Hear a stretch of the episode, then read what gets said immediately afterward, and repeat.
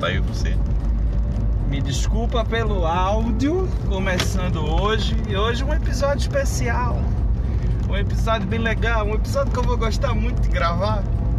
É com meu amigo, meu simpático amigo. Você é meu amigo, né? Isso é muito forte, essa palavra é muito forte. A palavra amizade tem muito significado, cara. Não, é, mas eu, eu acho que você é meu amigo. Eu sou, eu sou. Eu sinto que você é meu amigo, pelo menos isso. Eu nunca vou te pedir um pix, porque você é meu amigo. Guilherme Araújo. E Tudo aí, bom, Guilherminho? E aí, que bom tá aqui, que bom tá em Recife. E, e ele tá aqui no meu aconchego, no meu escritório de gravação, o vulgo meu carro. Eu gostei muito dessa ideia, cara, de você gravar um podcast com uma pessoa aleatória e sendo seu carro. Como... Eu achei muito boa essa ideia. Ai, que legal, que bom. Esse é o segundo elogio que tu faz pra mim e esse tá É. gravado. Eu vou eternizar. Eu vou deixar aqui. Ai, Guilherme, eu tô tão feliz por isso. Agora eu tô encabulado. Você conseguiu corar minhas bochechas. Ai, o menino Guilherme é muito Do nada, são duas da manhã, nós estamos gravando um podcast. E não é nem um podcast feito flow, que vai durar três horas, até porque eu não tenho combustível pra isso. Mas. Mas a gente vai gravar aqui uns minutinhos e eu vou fazer algumas perguntas. Assim, eu vou dar teu briefing e tu vai me dizer se tá correto ou não, beleza? Tá bom, beleza. O, o, o briefing que eu tenho de Guilherme Araújo, um dos maiores produtores de stand-up comedy do Brasil. Tô certo ou tô errado? Tá certo. Olha aí, é um cara que trabalha com pessoas como Fabiano Cambota e Pedra Letícia, que é a galera todinha, eu não conheço todo mundo, só conheço o Cambota, então só vou falar dele. Ok. Rodrigo Marques, Ok. Patrick Maia, é, Caio Mágico, Caio, Que a Caio, gente chama de Caio Martins. é Caio Martins, já é, é porque Martins e Mágico parece, tudo começa com MA, aí eu confundo. Entendi. Caio Martins, o Mágico, Isso. e Abner Henrique. É a Beleza Henrique. E ainda tem uns agregados, que é Rafael Tibério e tal, a galera que vai agregando com o tempo. É, que aí é, é um, é um outro rolê, né? São, é uma, uma galera que. Que não é casting, que que, não é, é, exatamente. que é a turma que tá no corre. É Exatamente, isso. exatamente. E você, como é que você faz o seu briefing, Guilherme? Diga pra mim. Cara, na verdade isso não é um briefing, né? Isso é um release. Briefing é outra coisa. Tá vendo? É por isso que ele é o melhor produtor do Brasil, caralho. Ele sabe tudo, inclusive os termos. O seu release, Guilherme Araújo, por favor. Cara, eu sou. Eu sou produtor de comédia há 10 anos. Na, na verdade, vou ter 10 anos agora em fevereiro. Eu já rodei todos os estados do Brasil fazendo produção de stand-up, todos os estados. Acabei de fazer uma turnê para Portugal com o Rodrigo. E sou um dos poucos produtores também que tem um especial de comédia na Netflix. Eita Então, é, são poucos os que tem, né? Então, isso é, um- é uma parada muito foda, que eu acho muito foda. Mas o, o- esse não é o principal. O principal é que eu sou um produtor de comédia, que eu faço show de comédia pelo Brasil aí, tô rodando. Independente do, do quão grande ou quão pequeno seja. O importante é estar fazendo a comédia rodar, Ah, que foda. Eu, conheço, eu te conheço o quê? Três anos, eu acho. talvez. É, quase isso. Acho que foi o primeiro especial do Rodrigo.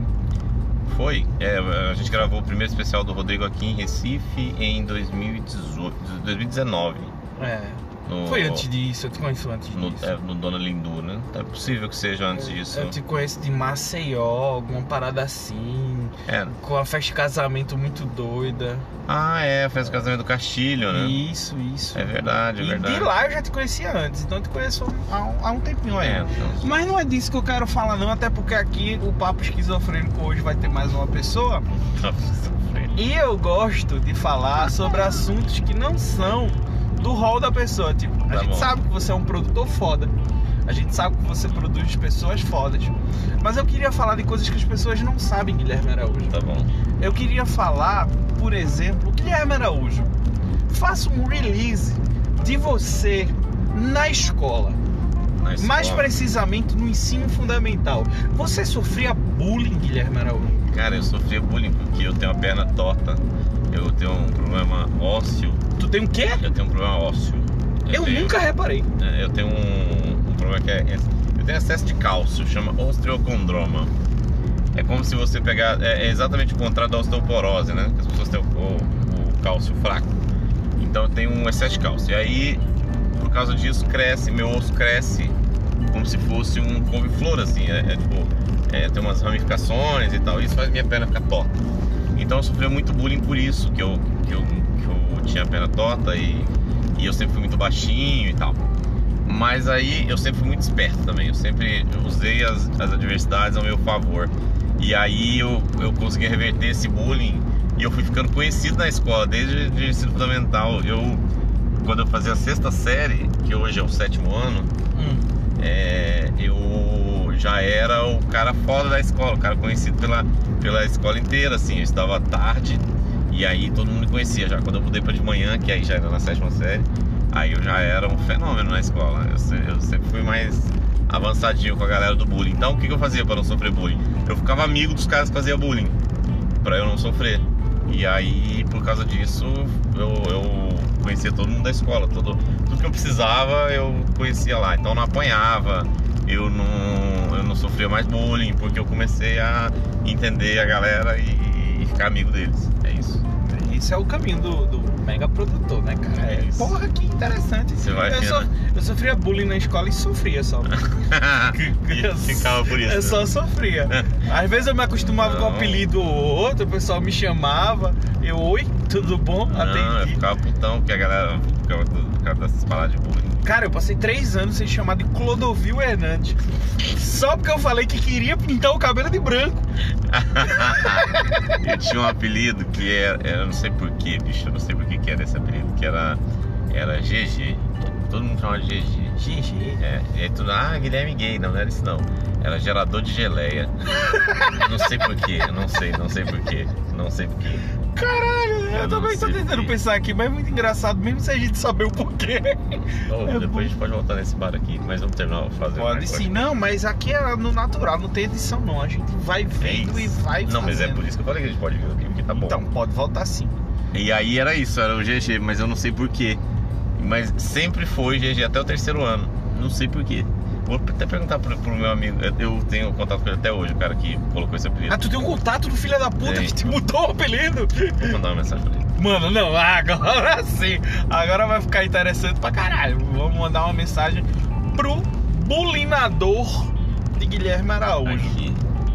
Qual é o nome do meliante? Fernando, Fernando Santiago. Fernando Ele- não, Santiago. a gente era amigo pra caralho, pra caralho, de dormir na casa do outro, os caralho. Mas foi ele que colocou. Peraí. Pô, por que, que meu apelido era GG? Do nada, às 2h16 da manhã, o cara recebe uma mensagem de Guilherme que nunca foi pra confraternização da escola. Não tem nada aqui, ó. Não tem nada, não tem nada na minha mensagem pra ele. Tem nada nas conversas de Guilherme com o Só cara. isso. O cara tipo encontrou o Guilherme um dia, fez assim, ô, vamos. Vamos trocar uma ideia com um dia, me passa teu número. É isso. E o cara vai receber agora a mensagem. Por que, que eu tô me chamando de GG? O cara diz, caralho, quem é, velho? Vamos descobrir por quê. Torcer pra ele, pra ele mandar mensagem nos próximos minutos. Ai, que coisa boa, Guilherme, meu Eu Deus. acho que não vai não, mas tá aqui. E tu lembra do momento mais vergonhoso da tua vida, Guilherme? Mais vergonhoso. É, assim, aquele momento que tu diz assim, caralho, porque eu fiz isso.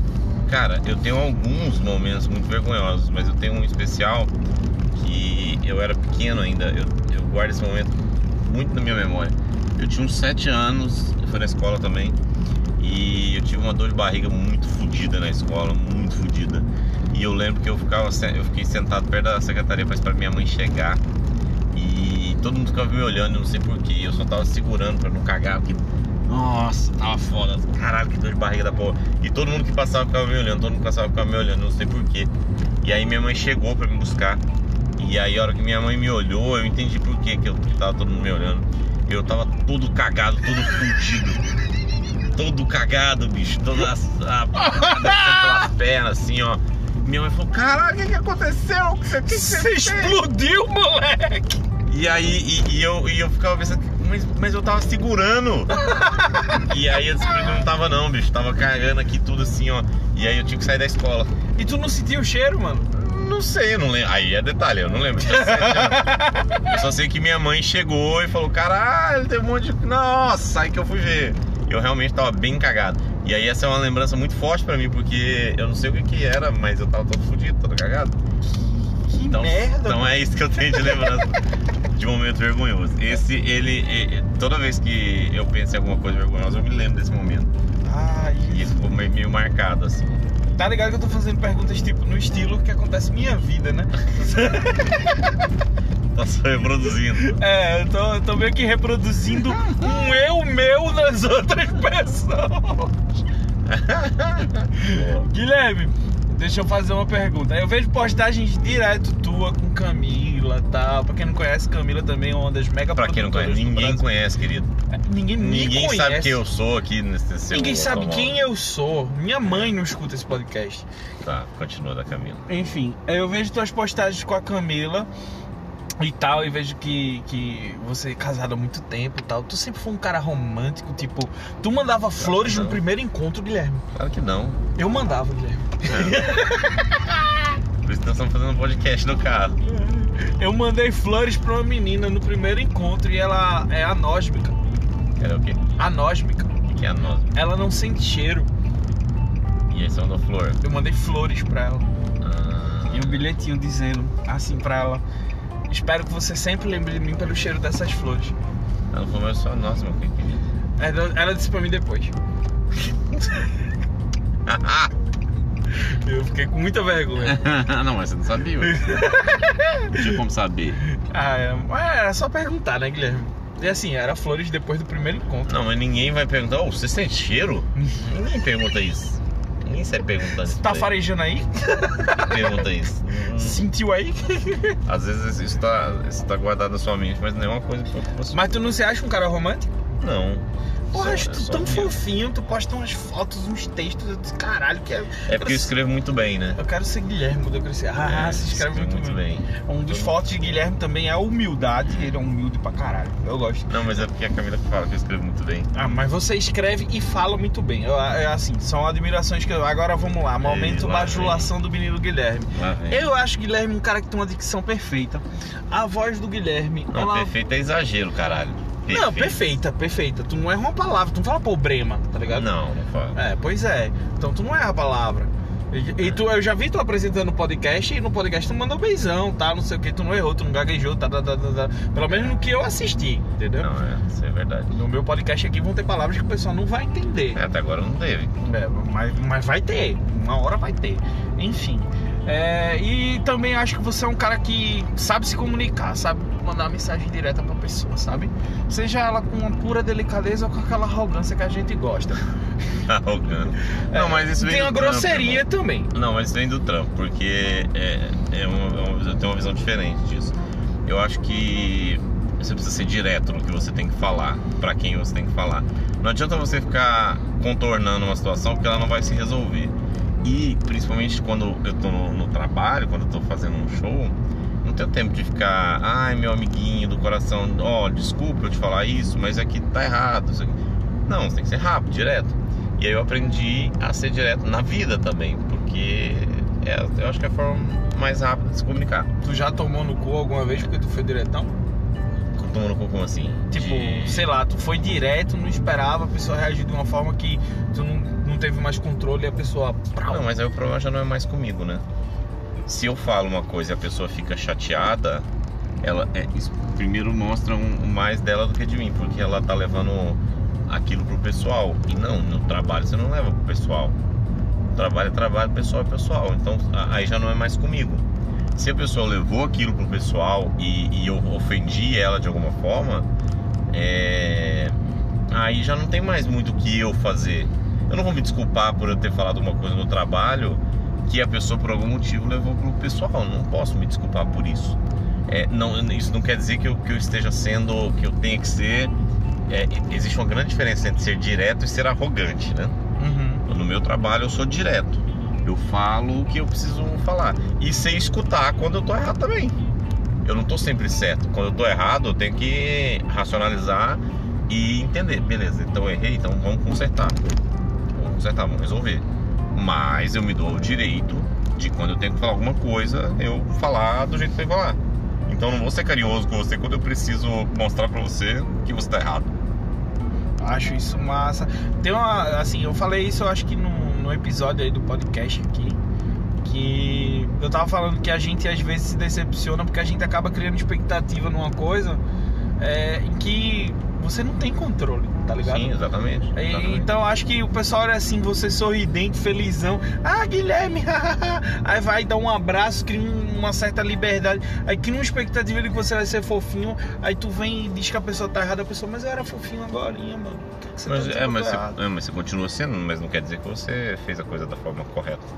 E é, é essa a grande diferença, tipo, você conseguir lidar com a emoção a ponto de mostrar, não, beleza, então uma coisa é uma coisa, outra coisa é outra coisa. A gente pode tá, tá fazendo um trabalho, fazendo um, um- um evento, alguma coisa, e naquele momento eu precisei falar de uma forma um pouco diferente. Mas eu vou sair para tomar cerveja com você, porque depois que terminou o trabalho, se a gente é amigo, eu me dou o direito de sair com você pra tomar uma cerveja. Mas na hora do trampo, porque na hora do trampo a responsabilidade é minha, totalmente minha. Ela. Essa responsabilidade de se der alguma coisa errada, ela vai cair nas minhas costas, não nas suas costas. Então, beleza, se ela vai cair nas minhas costas, quem tem que ser responsável por todas as decisões? Eu. Então, eu não posso deixar que qualquer coisa saia da forma errada. Como eu sei o que eu tô fazendo, porque eu, eu confio muito no meu trabalho como produtor, e sem falsa modéstia, sem ser arrogante nem nada disso, pelo contrário, é, como eu confio muito no que eu tô fazendo, como eu sei muito o que eu tô fazendo, eu sei o que tá certo e o que tá errado. Eu sei, eu, eu sei pular o, o caminho de que lá na frente alguém vai falar assim, não, mas se você tivesse feito daquele jeito ali, estaria certo. Eu já vou estar fazendo do jeito certo. E aí, é, é- é essa que é a grande diferença, porque à medida que você consegue diferenciar isso, diferenciar um assunto profissional de uma coisa pessoal, aí é que a coisa começa a caminhar. O problema é que tem gente que não consegue, né? E aí é onde começam as brigas, porque, ah, mas como é que você tem coragem de falar isso pra mim? Claro que não tem, cara, você tá fazendo errado. Se eu tô fazendo errado aqui, vem aqui e me fala também. É, é assim. Eu sou desse, sou desse também. E tem algum momento assim muito, muito, muito engraçado que tu sempre quer contar pra alguém da tua vida de trabalho, da tua vida, tipo, o momento mais engraçado da tua vida até hoje, neste momento aqui, 2h25 da manhã, enquanto a gente fala aqui, essa trocação de papo sincera e gostosa. Qual o momento mais engraçado da tua vida até agora? Pô, aqui é aquele barzinho que a gente vem, né? Sim, sim, esse barzinho é legal, esse barzinho é massa. Fica abertão aí. Ah, mas ele, Tá, ele tem tá. Eu não Tá, sei dessa enfim. parte. O amor, É. se você estiver ouvindo, eu também não sei. Eu nunca entrei nesse bar, tá? Sua mulher nem te segue, como é que ela vai talvez seu podcast? Caralho. Isso é outra história. Ó, então, é, eu acho que eu tenho o privilégio de trabalhar com pessoas que são muito divertidas. Então, cada momento de trabalho ele também é um momento divertido. Eu acabei de voltar de uma turnê com o Rodrigo em Portugal. A gente fechou pra caralho lá e a gente se divertiu muito. Então, não, eu não tenho um momento que foi divertido, mais divertido, que eu guardo como, ah, eu, não, não tenho esse momento. Mas eu tenho vários momentos que foram muito divertidos, que foram muito legais de passar. Porque é isso, eu trabalho com uma galera que eu gosto muito de trabalhar e que são muito engraçados. Então, esses momentos eles se sucedem dia após dia. Ah, que foda. Guilherme, tu gosta mais do cara que chega pra tu, meio que te enrolando, te amaciando, pra dizer assim, pô, desenrola aquela entrada do show, ou tu gosta da- daquele cara que é teu amigo há muito tempo, nunca mais falou contigo e comprou ingresso pra ir pro show que tu tá organizando? Ah, eu gosto mais desse cara que, que comprou o ingresso pra ir pro show, porque é meu trampo, né? Claro que se, se eu, eu vou. Ah, me dá uma cortesia aí, mano. Caralho, gosto muito desse cara. Claro que eu vou- Claro que eu não vou ficar cuzão com o cara só porque ele me pediu uma cortesia. Mas é o meu trampo, né? Então, se você quer me prestigiar, paga ingresso pro meu show. Então segue o aviso aí para os seguidores de Guilherme, parem de pedir ingresso pra ele. Não, mas a galera normalmente, eu, eu não tenho muito, eu tenho algo, pouquíssimas pessoas pontuais que me pedem sempre. Essas pessoas realmente me irritam. O pedir sempre me irrita, sabe? Eu pedir, é, vem aqui pra Recife. Toda vez tem uma pessoa que me pede e é muito ingresso, assim, muitos ingressos. Não é fritada nerd não, Isso né? me irrita. Não, isso me irrita Te um amo pouco. fritada. Mas eu, é, é, eu não tenho muita gente não, muita gente que fica pedindo ingresso não. E eu não tenho problema nenhum em, em oferecer um- uma cortesia, desde que não seja sempre, né? É, Pra sempre é, pessoa. sempre é folga, né? É, Sempre já é um negócio meio assim, calcinha de palhaço, pá, tal, uma pessoa meio espaçosa, né? tipo isso. É, tipo bem isso. chato É, foda. Massa. Tem alguma, alguma coisa que você gostaria assim de dizer, sei lá? Tem uma porrada. Pronto, aqui em Recife mesmo a cena de stand-up é outra. A gente não tem nem comedy club. que Certo. Eu acho uma pena. Por enquanto. É, e eu espero muito que você tenha ideia na sua cabeça assim. De todo o dinheiro que você tá ganhando, você ganhou em euro, você acabou de falar aqui. Eu, eu espero que um desses investimentos dos euros que você acabou de ganhar nessa turnê de Rodrigo foram nove shows, 3.500 pessoas, porque eu olho os stories da Casa de Artista, tá? Então, assim, eu espero que um investimento desse seja um comedy club aqui, nem que seja um beco só pra gente se apresentar. Porque nós tá querendo se apresentar, Falta amigão. Que precisa de um comedy club. Tá, aqui tá precisando de comedy club, aqui tem muito comediante bom pra porra. É. Tem uns médios, tem um- uns médios, tem uns ruins pra caralho também. Mas aqui é importante pra cena ter tanto os bons quanto os ruins. Sim, claro, muito, muito, ter muito, muito. quantidade. E tá surgindo uma porrada também de produtor, velho.